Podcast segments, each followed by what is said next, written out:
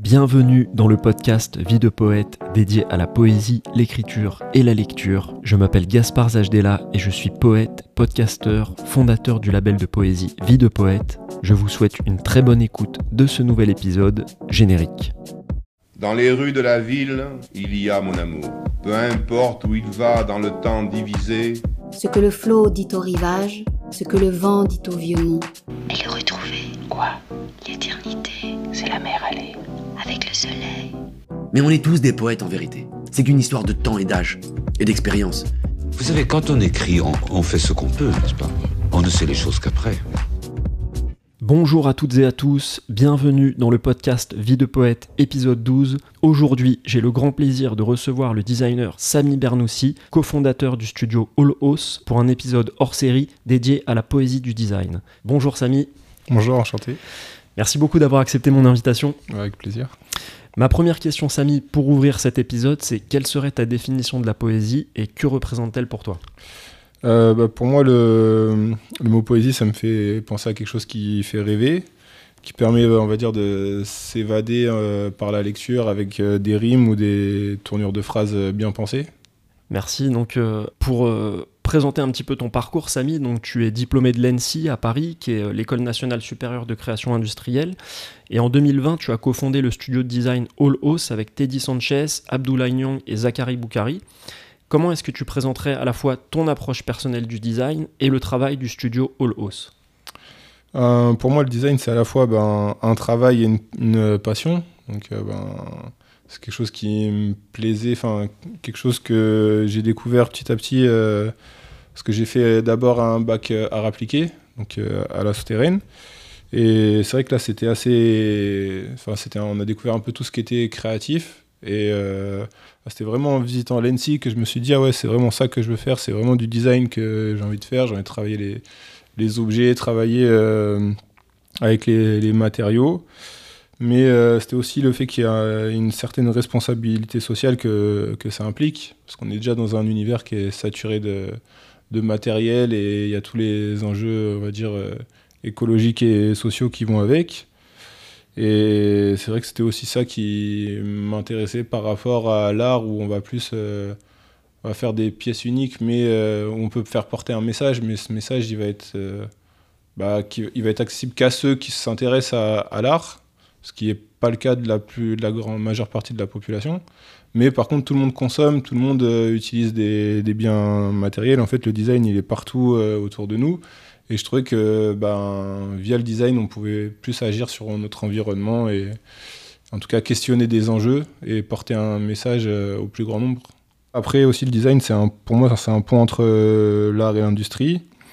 Et c'est aussi euh, quelque chose qui me permet de, on va dire, de, toujours, comment dire, me remettre en question, toujours apprendre de nouvelles choses, parce qu'on travaille sur des sujets toujours différents. C'est pas comme si, je sais pas, moi j'étais comptable et que tous les jours c'était des chiffres. Bah non, là c'est euh, un jour on travaille sur du mobilier, un, un jour on travaille sur des boutiques, un jour on m'envoie au Mexique travailler euh, sur, sur un projet. On en parlera d'ailleurs euh, tout à l'heure. Et voilà, ce que j'aime, c'est que ça touche à la culture, à la psychologie, aux matériaux, aux procédés de fabrication, au marketing, à la logistique. Enfin, autour d'un objet, il y a plein de, plein de questions. Et du coup, ça permet de toujours euh, découvrir de nouveaux enjeux, de nouveaux sujets. Et d'être tout le temps, je sais plus comment dire, euh, toujours, toujours challenger en fait. De, de toujours se renouveler. Et pour revenir sur la création du studio All House, donc en 2020, comment est-ce que ça, ça s'est fait? Comment est-ce que vous vous êtes rencontrés déjà avec, les, avec tes associés? En fait, euh, Teddy et Abdoulaye, euh, c'était des camarades de, de l'ENSI, donc on, s'est rencontrés à, à l'ENSI, on s'entendait bien, on partageait bah, les- un peu les mêmes goûts, euh, enfin on était amis quoi. Mhm. On avait aussi déjà travaillé sur des, sujets scolaires ensemble et on voyait qu'on partageait un peu une euh, vision commune, donc on voulait travailler ensemble. Et Zach, on l'a rencontré, euh, en fait on avait déjà fait une première agence qu'on a, qu'on a quittée euh, un peu avant d'être diplômé. Et du coup, on avait rencontré Zach à ce moment-là. Et pareil, même énergie, même vision. Donc, on a décidé de fonder, de, enfin, de quitter l'ancien studio qui était plus de direction artistique, des clips, des logos, pour faire vraiment se concentrer sur le design, euh, qui est notre euh, cœur de métier. Nous, c'est une formation de designer industriel. Et on voulait vraiment euh, pouvoir bah, développer cette partie-là. Et donc, quand on l'a créé, bah, c'était peu avant le Covid, enfin, c'était pendant le Covid même. En fait, on a eu pas mal de temps pour bah, bien réfléchir à, à, notre identité en tant que déjà agence et plus tard en tant que marque. Donc, hall, c'est par rapport à, la culture urbaine, c'est-à-dire le hall d'immeuble, mmh. notre environnement d'où on vient, la culture populaire. Et Haus, ça, ça vient de, du mot Baos, mais aussi, ça veut aussi dire la maison en allemand, donc ça fait un jeu entre le hall et la maison. Et du coup, entre bah, voilà, la culture urbaine, le design industriel. Et après, en fait, ce qu'il faut savoir, c'est que le, le BAO, c'est eux qui ont initié, on va dire, la standardisation, la rationalisation des matériaux pour donner accès au confort à tous. Et en fait, les logements sociaux, c'est ça, en fait. C'est euh, des bâtiments qui sont rationalisés pour euh, que tout le monde ait accès à l'eau courante, à l'électricité, en tout cas à l'époque où tout le monde n'y avait pas accès. Donc voilà le jeu de mots euh, d'où il vient. Et nous, ce qu'on fait, c'est on travaille à la fois sur les objets, donc bah, comme je viens de dire, le design industriel, l'objet, le produit, le mobilier.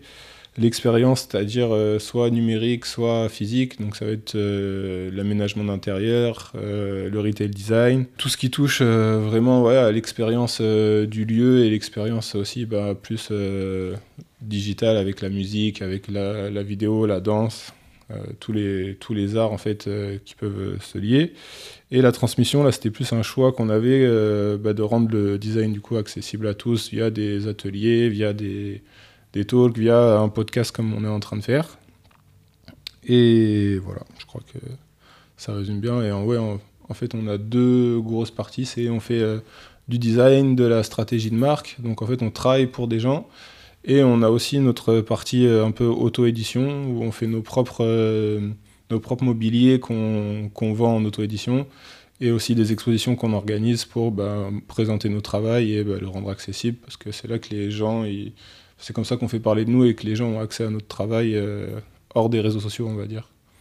Et pour euh, revenir avec toi sur le volet transmission, euh, donc vous développez avec All House, pourquoi c'est quelque chose qui vous tient à cœur et comment est-ce que vous faites justement pour rendre le design accessible au plus grand nombre? En fait, nous, on s'est rendu compte que pour les gens, en tout cas pour notre entourage, même nos parents, nos amis, le design, ça représentait quelque chose d'inaccessible, quelque chose de cher, quelque chose de, du design de galerie, ou en tout cas la, haute couture du meuble, quoi. Alors qu'en fait, le design, est partout. Tous les objets du quotidien, ils sont pensés, réfléchis, dessinés, adaptés à un, outillage, à un procédé de fabrication. Et euh, ben, on voulait... Et même nous, en fait, quand on était jeunes, euh, on n'avait pas de modèle euh, qui nous représentait dans, cette discipline. Et bah, du coup, on voulait rendre, que ce soit pour les jeunes, pour les gens qui rendent ce, métier-là accessible, en fait, les gens ils se disent, bah, le design, il y en a partout et on peut faire ce métier-là et être justement les modèles qu'on n'a pas eu. Donc, on rend accessible en faisant des ateliers, en en parlant, en faisant aussi des objets qui, dont le sens est compréhensible.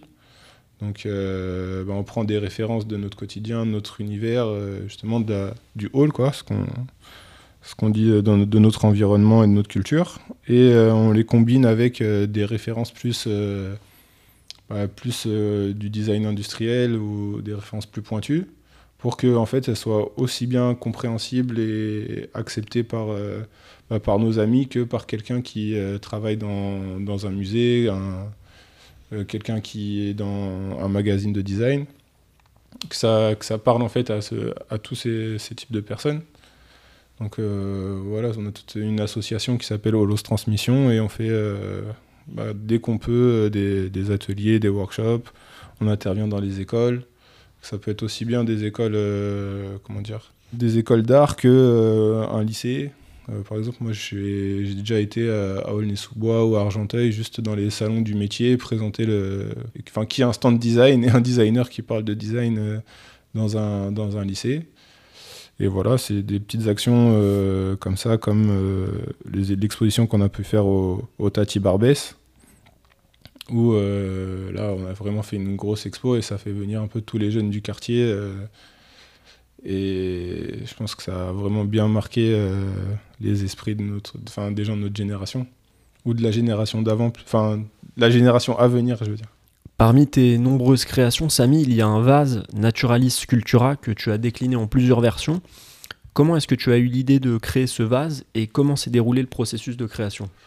Alors en fait, ce vase, je l'ai créé en 2016, je pense. Donc euh, bah, je découvrais un logiciel qui s'appelle euh, Grasshopper euh, sur un, logiciel de. C'est un plugin en fait d'un logiciel de, modélisation 3D qui permet de faire des algorithmes.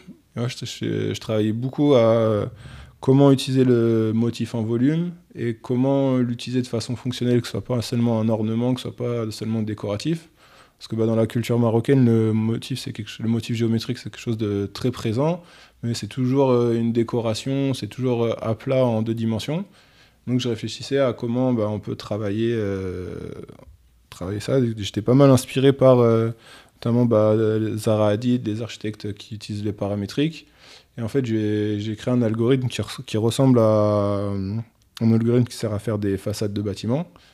Donc l'idée, c'est de pouvoir euh, appliquer un motif sur n'importe quelle surface et que en fait, le motif soit reconstruit de façon fluide, euh, tout en courbe sur cette surface. Et donc de pouvoir bah, générer... donc là, l'idée, c'était de générer un vase et que ce vase, il permette de faire des sculptures végétales. Et en fait, bah, ma grand-mère prenait des cours de... Je sais plus le nom en japonais, mais il y a un nom euh, pour dire... euh, c'est des sculptures florales, des sculptures... floral, euh, ouais, voilà. je, je me souviens plus du nom aussi. ouais. C'est des ça- sculptures végétales.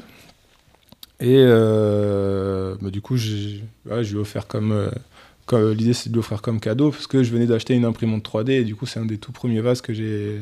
enfin, c'est un des tout premiers objets que j'ai créé en, en 3D. Et donc, ça a mixé un peu, bah, moi, ce que j'aimais bien, un peu toute la, la botanique, euh, l'envie d'offrir quelque chose à ma grand-mère et euh, de découvrir bah, ces, ces nouveaux outils. euh, bah, c'était, c'était, ça venait de, de sortir. C'était très récent, le fait d'utiliser des algorithmes pour générer des formes. Et donc ça m'a permis de découvrir, enfin de m'entraîner sur ce logiciel, de trouver une application concrète aussi, parce qu'en fait il y avait plein de tutoriels, mais une fois qu'on avait fait les tutoriels, on ne savait pas trop quoi en faire. Donc c'était d'appliquer un peu toutes ces recherches, tout cet apprentissage dans un objet concret. Et donc euh, bah, encore maintenant, euh, je continue à le développer. Maintenant je le fais en impression céramique, donc il est plus seulement en plastique, il est aussi en, matière bah, beaucoup plus noble et du coup c'est fait euh, en collaboration avec des artisans dans le 11e. Donc il est fait à Paris. Et ouais, aussi l'idée c'était de faire un vase qui soit pas réalisable en une autre technique que l'impression 3D, donc qui pourrait pas être copié en injection plastique, euh, qui pourrait pas être low cost en fait, qui, Mhm. parce qu'il y a, enfin, il y a besoin d'un savoir-faire pour le fabriquer, en tout cas d'une, euh, d'un, d'un certain outillage. Et derrière, même pour l'utiliser, en fait, de réussir à cultiver des plantes dessus, il faut une certaine euh, expérience en botanique. Donc euh, voilà. Et, euh, et en général, dans ton travail de designer, quelles sont tes sources d'inspiration? Moi, elles sont vraiment très diverses. Euh, déjà beaucoup la culture urbaine, euh, mon environnement, on va dire ma, double culture, euh, beaucoup les, voyages. Les voyages, ça m'inspire beaucoup. Là, cette année, je suis parti au Japon, je suis parti en Angleterre, au Sénégal, au Maroc, au Mexique. Et bah, je pense que tout ça, déjà, ça m'inspire, ça me permet de renouveler, de, repenser notre façon de, vivre aussi, de la comparer avec d'autres et de voir bah, qu'est-ce qu'il y a bien dans chaque culture, qu'est-ce qu'il y a de, positif à chaque fois. Après, j'aime beaucoup ben, tout ce qui est les matériaux, les procédés de fabrication et, l'artisanat, en fait, parce que ben, c'est bien d'imaginer des choses, mais il faut qu'elles soient fabricables dans des prix raisonnables. Donc, euh, tout ça, ça, nourrit mon, travail. Après, euh, bah, beaucoup aussi les discussions avec mes amis, les, mes associés, en fait, de voir euh, qu'est-ce qui, est, qu'est-ce qui nous plaît. Parce qu'on essaie vraiment de partir de nous, en fait, euh, de le combiner à d'autres choses, mais toujours de partir de, de nous et de ce qui nous anime, de ce qui nous plaît. Après, bah, beaucoup de la culture euh, populaire, donc les mangas comme euh, One Piece, ça m'inspire énormément. Et après, il y a aussi beaucoup les architectes, comme je disais, comme Zara Hadid, euh, je sais pas, Franck euh, Jean Nouvel, Corbusier. Voilà, vraiment les. Parce que c'est une autre échelle, j'aime bien changer d'échelle. Il y a beaucoup de choses dans l'architecture qui, qui sont inspirantes et qui peuvent euh, être déclinables en objets. Récemment, donc tu l'as dit, tu étais au Mexique euh, pour un voyage professionnel. Est-ce que tu peux nous raconter quelle était l'occasion de ce séjour et comment est-ce que ça s'est passé? En fait, euh, c'était une invitation du Mobilier National et de l'Institut français d'Amérique latine, enfin l'Institut français en général. Et donc, du coup, il proposait. euh, en fait, le contexte, c'est que la France était le pays invité de la Design Week de Mexico. Chaque année, ils invitent un pays différent. Et là, du coup, c'était euh, le Mexique. C'était la France qui était invitée par le Mexique. Et du coup, on était cinq designers invités. Donc, j'en faisais partie. Et on est parti une semaine en août, travailler avec des artisans de la province de Querétaro. C'est à deux ou quatre heures de route de, de Mexico. Et donc, euh, on avait le choix entre différents savoir-faire. Moi, j'ai choisi le, le bois. Donc, j'ai rencontré euh, Uriel Lopez, c'est un artisan de Querétaro. Et on a travaillé ensemble euh, sur le design. euh, du coup, l'idée, c'était de produire un objet euh, en combinant les idées du designer et le savoir-faire de l'artisan. Du coup, j'ai créé une table basse, un tabouret et un plateau. C'était inspiré du garambouillos. En fait, c'est un cactus qui fait des fruits qui ressemblent à des myrtilles que je connaissais pas et même les gens au Mexique, à part ceux qui viennent de Querétaro, ne connaissent pas. Donc l'idée, c'était de pre- prendre ce fruit comme symbole un peu de la découverte, de la richesse des rencontres, euh, du fait de découvrir les, cultures des autres, qui a été permis euh, par... En fait, sans ce voyage, ce- j'aurais jamais découvert ce fruit.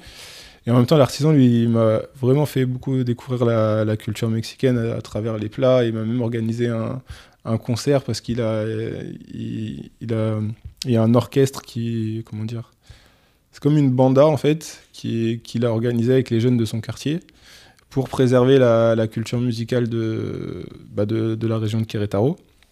Et donc il a vraiment à cœur de me faire découvrir cette culture euh, que je connaissais pas. Et du coup, on, voulait créer un objet qui, euh, qui symbolise aussi cette rencontre et cette découverte, et ce lien entre bah, cet échange culturel entre euh, la France et le Mexique. Et en vrai, je suis parti un peu là-bas, c'était de partir du vase. Donc je lui ai montré le vase et en fonction des échanges, des dessins et de la technique aussi qu'on a choisi du bois tourné, ben, on est arrivé à ce design euh, de table basse, tabouret qui ressemble un peu à un cactus avec euh, une baie, avec des baies dessus, donc des baies jaunes comme pour représenter Olos. Et après, ce projet il a été exposé au musée d'anthropologie et je suis retourné en septembre, donc à l'occasion de la Design Week, pour, euh, pour le présenter et célébrer ce projet. Ah, génial. Samy, on arrive maintenant à la lecture de l'invité. Donc c'est le moment de l'épisode où je propose à chaque invité du podcast de lire un extrait d'un texte. Quel texte est-ce que tu as choisi? Euh, moi, j'aime beaucoup euh, Amadou Ampateba. Donc, en fait, c'est des contes euh, initiatiques Peul. Donc, à la base, c'est en fait c'est comment euh, ils transmettent leur culture de façon orale. Et du coup, lui, il s'est donné la tâche de, de les re- retranscrire en livre. Donc là, ce conte, il s'appelle euh, Kaidara. Donc vraiment, ça raconte un voyage dans un pays euh, imaginaire. Et du coup, la partie que je vais lire, c'est euh, l'explication un peu des différents symboles qu'ont croisés les, ceux qui qui ont fait ce voyage initiatique. Donc en fait, c'est des jeunes et leur parcours, les différentes épreuves leur permettent un peu de s'améliorer dans la vie. Et du coup, à la fin, on a l'explication des différents symboles qu'il a croisés. Et euh, bah, j'aime beaucoup parce qu'en vrai, c'est très chargé de sens en fait. C'est des animaux par exemple et on explique qu'est-ce qu'ils représentent. Du coup, là, c'est euh, sur un des sens. Donc, euh, voici Amadi quelques sens diurnes et nocturnes des caractéristiques du caméléon. Changer de couleur, c'est au sens diurne. Être un homme sociable, plein de tact, capable d'entretenir un agréable commerce avec n'importe qui, un homme qui peut s'adapter aux circonstances, d'où qu'elles viennent et quelles qu'elles soient, et qui adopte les coutumes de ceux avec qui il est en relation. Tandis que le sens nocturne symbolise l'hypocrisie, la versatilité, le changement sans transition au gré des intérêts sordides et des combinaisons inavouables. C'est aussi le manque d'originalité et de personnalité. Le degré du caméléon est appelé le vestibule du roi. En effet, autour de roi, on trouve des gens de toutes sortes. Les uns sont là pour donner, d'autres pour qu'on leur donne. Les uns viennent pour mentir, les autres parce qu'on a menti sur eux. Avoir le ventre bourré d'une langue visqueuse, c'est au sens diurne. Avoir un verbe persuasif qui prend et ôte à l'interlocuteur tout moyen de résistance. Tandis que ramener sa langue à soi, c'est savoir se tirer de l'impasse dans tous les cas. Quant à la marche du caméléon, elle indique au sens diurne que le sage ne fonce jamais tête baissée dans une affaire. Il en pèse d'abord le poids, mesure sa capacité, jauge le volume de ce qu'il a à entreprendre avant de s'y risquer. En gros, voilà, il décrit un peu euh, bah, chaque euh, partie du caméléon et qu'est-ce qui symbolise euh, dans les différentes personnalités d'un homme. Et la façon dont c'est tourné, décrit à chaque fois qu'il prend comme exemple une partie du corps du caméléon, je trouvais ça vraiment vraiment très poussé. Merci beaucoup pour cette lecture, Samy. En général, quel rapport est-ce que tu entretiens justement avec la lecture? Bah, En fait, c'est euh, par période. Donc, euh, plus pendant les vacances, les voyages, j'essaye de lire. J'aime beaucoup Amadou Ampateba et un autre euh, Amin Malouf. En fait, j'aime bien les livres qui font un peu voir autrement les préjugés qu'on a sur d'autres cultures. Par exemple, ben, voilà, lui montre un peu beaucoup d'enseignements et de philosophie qu'il y, a y a en Afrique, mais qui ne sont pas venus jusqu'à nous parce qu'en fait c'était une culture orale. Après, ce que j'aimais bien dans Amin Malouf, lui, c'était plus de montrer un peu. Euh, en fait, c'est toujours des choses qui se passent, euh, par exemple, au temps, de, euh, où Grenade c'était un empire musulman, bien Léon l'Africain c'était ah, c'est des moments en fait où on n'avait pas l'électricité, on n'avait pas les avions, on n'avait pas les, euh, les véhicules à moteur. Et en fait, c'était de comprendre un peu bah, la lenteur, la complexité euh, de comment vivaient les gens avant. J'aimais bien ça dans, dans leurs livres, euh, dans les livres d'Amin Malouf. Et après, par rapport à l'écriture, c'est plus, ben, c'est plus un outil de communication, de présentation de mes projets. Donc ça va être parler avec mes clients, rédiger des mails ou faire des, documents où je présente. La dernière fois que j'ai vraiment écrit, c'était mon, c'était mon mémoire, quoi. C'était euh, mémoire de l'ENSI. Mais je me dis qu'un jour, ce serait bien quand même que j'écrive sur ma façon de, bah, voir le, design et aussi sur la créativité. Parce que j'ai ma vision un peu personnelle de ça et j'aimerais bien euh, la présenter euh, de façon. Mais je me laisse encore le temps de, de gagner en maturité parce que ça fait que seulement 4 ans que je suis diplômé, donc euh, j'étais encore d'avancer sur cette réflexion. Un outil que tu utilises beaucoup dans ton travail de designer, c'est l'impression 3D, donc tu en as parlé un petit peu. Euh, comment est-ce que tu as découvert cet outil et quel usage est-ce que tu en fais aujourd'hui? Alors comment j'ai découvert l'outil C'est euh, bah, à l'ENSI, hein, à l'école, il y avait des machines qui ne marchaient pas très bien quand je venais d'arriver parce qu'il y avait encore un, un, brevet sur ces machines. Et à partir du moment où le brevet est tombé dans le domaine public, les Chinois, ils ont, ils ont travaillé dur pour euh, faire chuter les prix et les rendre beaucoup plus accessibles. Donc euh, on va dire c'est à partir de la moitié de ma scolarité que les machines sont vraiment devenues performantes et accessibles. Puis il y a un mec qui est venu me voir, il m'a dit j'ai acheté une machine à 150 euros, non, non, regarde, ah, ça coûte que 150 euros, bah, j'en ai acheté une. du coup j'en avais une, j'en ai eu une chez moi et ben, à partir de là, j'avais envie de la rentabiliser. Donc, euh, dès que j'avais envie de faire un truc pour moi, euh, je le fabriquais, des dessous de tasse, un porte-savon, enfin. Et du coup, ça en même temps de m'améliorer en modélisation 3D, parce qu'en fait, il n'y a pas d'impression 3D sans modélisation. Donc, en même temps, je m'améliorais sur l'outil et en même temps, ben, j'utilisais la machine que j'avais achetée.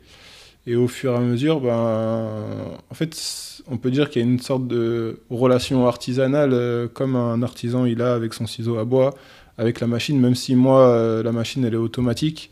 Il y a des choses qu'elle permet de faire. Euh, des... Par exemple, c'est un peu comme le sens du fil du bois. Ben, le sens du fil de l'impression 3D, il fait qu'elle est résistante que dans un sens et pas dans l'autre. Et aussi, par exemple, on ne peut pas faire toutes les formes, sinon il va y avoir du support. Euh, il y a aussi la contrainte du temps d'impression, donc c'est toutes ces choses-là qu'au fur et à mesure on prend en compte et qui fait qu'on maîtrise vraiment cette machine en fait. On a l'impression qu'on peut tout faire et au final, bah, on peut tout faire, mais ça peut durer 5 jours. Et si on veut que ça dure que quelques heures, bah, y a toute une et que la pièce soit belle à la fin, il y a toute une stratégie à mettre en œuvre. Ou bah, après, carrément, on va penser les pièces dès leur, euh, dès leur conception pour qu'il bah, n'y ait pas toutes ces contraintes que je viens de, citer.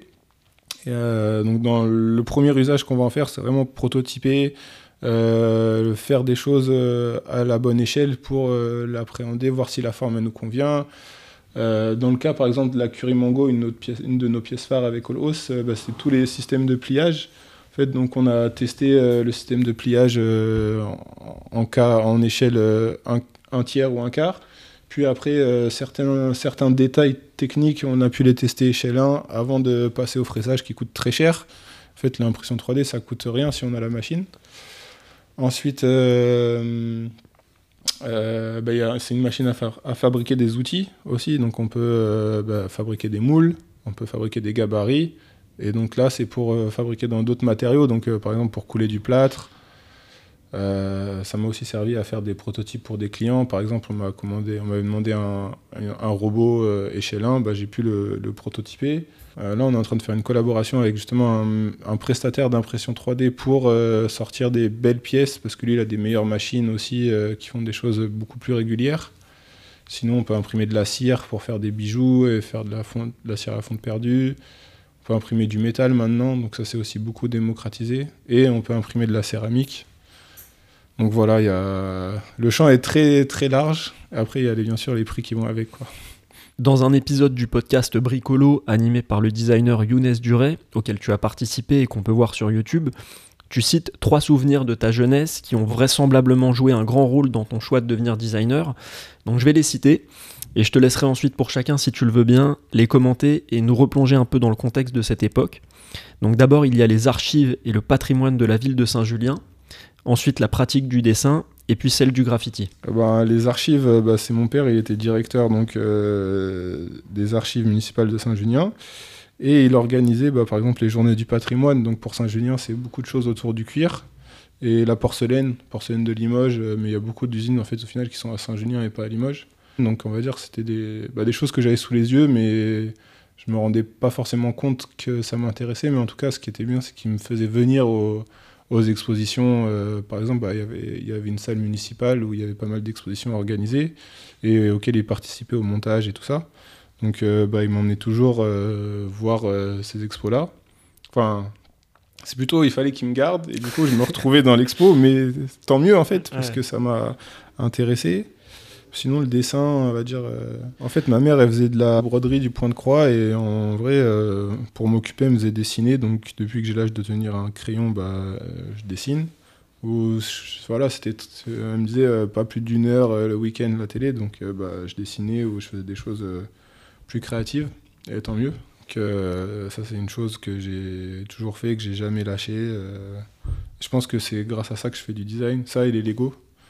Pense que les deux choses qui m'ont. Si je prends, je fais un retour sur moi et sur, sur ma jeunesse, c'est les deux choses qui m'ont incité à faire. euh, en tout cas, euh, ouais, qui m'ont mis dans cette voie. En fait, c'est comme. En fait les enfants, ils font un peu ce que leurs parents font. Moi, je voyais ma mère lire ou faire bah, du point de croix. J'avais pas envie de faire du point de croix, bah, du coup, je dessinais. Mais en fait, je faisais comme ma mère. Je faisais un truc créatif où, euh, bah, je, voilà, je créais un truc. Et les enfants, ils font ce qu'ils veulent. C'est des éponges. Donc. En fait, si tu vois tes parents faire quelque chose et, et que tu as l'impression que c'est cool, ça te fait être adulte et tout ça, bah tu te dis, euh, tu le fais sans te poser de questions en fait. Et euh, le graffiti? Ouais, bah, ça me plaisait, euh, c'était plus au collège. Donc, euh, ouais, j'aimais bien ouais, toute la, la culture hip-hop, euh, j'écoutais du rap et. Et ouais, je passais mon temps à me balader dehors, donc le graffiti c'était c'était un moyen aussi de, bah, de dessiner. Après, quand j'étais au collège aussi, les gens ils m'achetaient des dessins en fait avec le nom de leur amoureux ou leur surnom ou quoi, en graffiti. Donc en vrai, bah, comme je gagnais de l'argent, je faisais de l'argent de poche, bah, ça m'incitait à en faire euh, plus. Après, c'est vrai que je faisais pas trop sur les murs parce qu'en fait, les bombes ça coûtait cher. Et j'en ai fait, ai fait pas mal, mais à chaque fois, fallait, enfin, j'avais pas envie d'aller acheter des bombes pour euh, dépenser mon argent là-dedans et colorer les murs, donc euh, je faisais plus ça sur papier ou voilà. Avant de conclure cet épisode par le traditionnel questionnaire vie de poète, Samy, euh, je voulais qu'on parle un petit peu de sport, euh, plus précisément de boxe, qui est un sport que tu pratiques, c'est bien ça? Bah, là, j'ai arrêté euh, parce que j'ai plus le temps et qu'en fait, euh, bah, pas aussi par respect par l'entraîneur, il faut avoir un, euh, y aller régulièrement. Et avec les voyages, ça ferait des, des, des- des coupures euh, trop fréquentes. Donc, ouais, il faut vraiment une rigueur. Mais j'en ai fait pendant euh, bah, du moment que je suis arrivé à Paris jusqu'à ce que je sois diplômé, donc euh, presque 6 ou 7 ans. Donc j'ai fait, euh, en fait, je faisais pas de la boxe, je faisais du MMA, donc c'est du free fight quoi, c'est Mhm. mixé de martial art. En fait, à la base, je faisais du judo et je voulais faire de la boxe. Et en fait, quand on m'a dit ouais, mais le free fight, en fait, tu peux faire et de la boxe et du judo, j'ai dit ah, bah, en fait, c'est parfait, je perds pas ce que j'ai appris et j'apprends quelque chose de nouveau. Et du coup, je m'entraînais euh, dans le 19e arrondissement à, à Cambrai, donc on avait un super entraîneur qui avait une très bonne mentalité. Et je pense que ouais, c'est quelque chose qui m'a beaucoup servi euh, bah, déjà pour la confiance en soi. Moi, j'avais besoin de me défouler parce que j'étais un peu hyperactif, donc euh, bah, c'était un super bon moyen. Et ouais, non, ce qui était vraiment bien, on va dire, c'est euh, qu'on met chaque, euh, chaque être humain au même niveau. En fait, il n'y a plus de riches, il n'y a plus de pauvres, il n'y a plus de. Une fois qu'on est en short avec des gants, on ne sait pas qui on a en face et faut y aller quoi. Même si le mec il est plus fort, il est plus lourd, une fois que tu es dans le ring, de toute façon tu peux pas t'enfuir, hein, sinon c'est la honte. Mais du coup voilà, que tu gagnes, tu perds, on va dire ça, ça renforce la détermination, ça. C'est pour ça voilà qu'on j'ai pas forcément la pression quand je dois prendre la parole. je me dis bah ouais en fait t'as plus la pression à monter dans un ring que de parler en public en fait. Et je pense que ça ça ça m'a bien aidé. Euh. Et mais ouais voilà que ce soit dans la posture, dans le respect d'autrui aussi de se dire bah ok je respecte tout le monde mais lui s'il me respecte pas je l'assomme et puis voilà. non enfin je veux dire c'est quelque chose euh, bien pour la confiance en soi et c'est beaucoup de bonnes valeurs ce sport et en même temps c'est un art aussi euh, parce que c'est de l'art avec le corps quoi. Pour terminer cet épisode Samy, euh, je te propose donc maintenant de répondre au là encore traditionnel questionnaire vie de poète. Donc la première question, quel est ton mot préféré? C'est Nyak Walsuk. C'est un mot en Wolof. Euh, c'est ma femme qui me le dit souvent, parce qu'elle bah, est d'origine sénégalaise. Et ça veut dire celui qui sait pas saisir sa chance. Donc j'aimais bien ce mot. En plus, il n'y a pas de mot comme ça en français. Euh, parce qu'en fait, le mot en français, c'est opportuniste, mais c'est un mot négatif, alors qu'en Wolof, c'est très positif. Comment dire c'est Ouais, voilà, si tu pas saisir ta chance, euh, voilà quoi. tu l'as pas saisi. As-tu un matériau de prédilection? Je dirais que c'est la 3D, donc c'est une matière numérique, mais qui me permet de représenter mes idées, d'anticiper des contraintes et de communiquer justement avec euh, des gens qui eux vont travailler une vraie matière, donc euh, soit le métal plié, le tube cintré, le, bois, ça permet vraiment d'échanger avec un artisan et d'anticiper justement le travail de la vraie matière qui lui coûte cher et implique, euh, implique une certaine mise en œuvre. Je dirais ouais, matière numérique. Quel objet rêverais-tu de créer? Moi, je pense que c'est un objet qui n'existe pas. Je sais pas, moi, le, le tapis volant d'Aladin, un nuage magique de Sangoku, je sais pas. Tapis et nuage magique. Ouais, tout ce qui permet de voyager, de se déplacer plus vite, de gagner du temps, euh, d'emmagasiner de la connaissance, de se téléporter, je sais pas. Et la dernière question du questionnaire vide poète Peux-tu me donner le nom d'une personne, d'une personnalité qui t'inspire? Si c'est vraiment des gens qui m'inspirent, ça va être des gens qui sont allés jusqu'au bout de leurs convictions, peut-être même qui sont morts pour ça. Malcolm X ou Thomas Sankara, bah, c'est des gens qui, sont, qui menaient des combats et qui en sont morts. Après, sinon, euh, Zara Hadid, parce que je la trouve assez incroyable dans le fait que bah, du Liban, aller, aller jusqu'à créer des aéroports, des buildings partout dans le monde, c'est quand même assez, assez impressionnant ce qu'elle a réalisé. Eh bien, merci beaucoup, Samy, d'avoir répondu au questionnaire vie de poète. Un grand merci également pour cet échange et pour ta venue dans le podcast pour cet épisode hors série dédié à la poésie du design. Euh, merci à toi pour euh, l'invitation, avec plaisir. Pour découvrir ton travail et les créations du studio All House, il y a bien sûr ton site internet samibernoussi.com. On peut aussi te suivre sur ton compte Instagram et sur LinkedIn et suivre également toute l'actualité du studio All House sur ces deux réseaux. Tous les liens sont à retrouver dans la légende de cet épisode. Un grand merci à toutes et à tous d'avoir écouté ce douzième épisode du podcast Vie de poète. Pour y réagir et suivre le podcast sur les réseaux sociaux, rendez-vous sur les comptes Instagram, LinkedIn et Twitter du label Vie de Poète. Je vous dis à bientôt pour un nouvel épisode. D'ici là, portez-vous bien. Vive le design, vive la poésie, vive l'écriture et vive la lecture.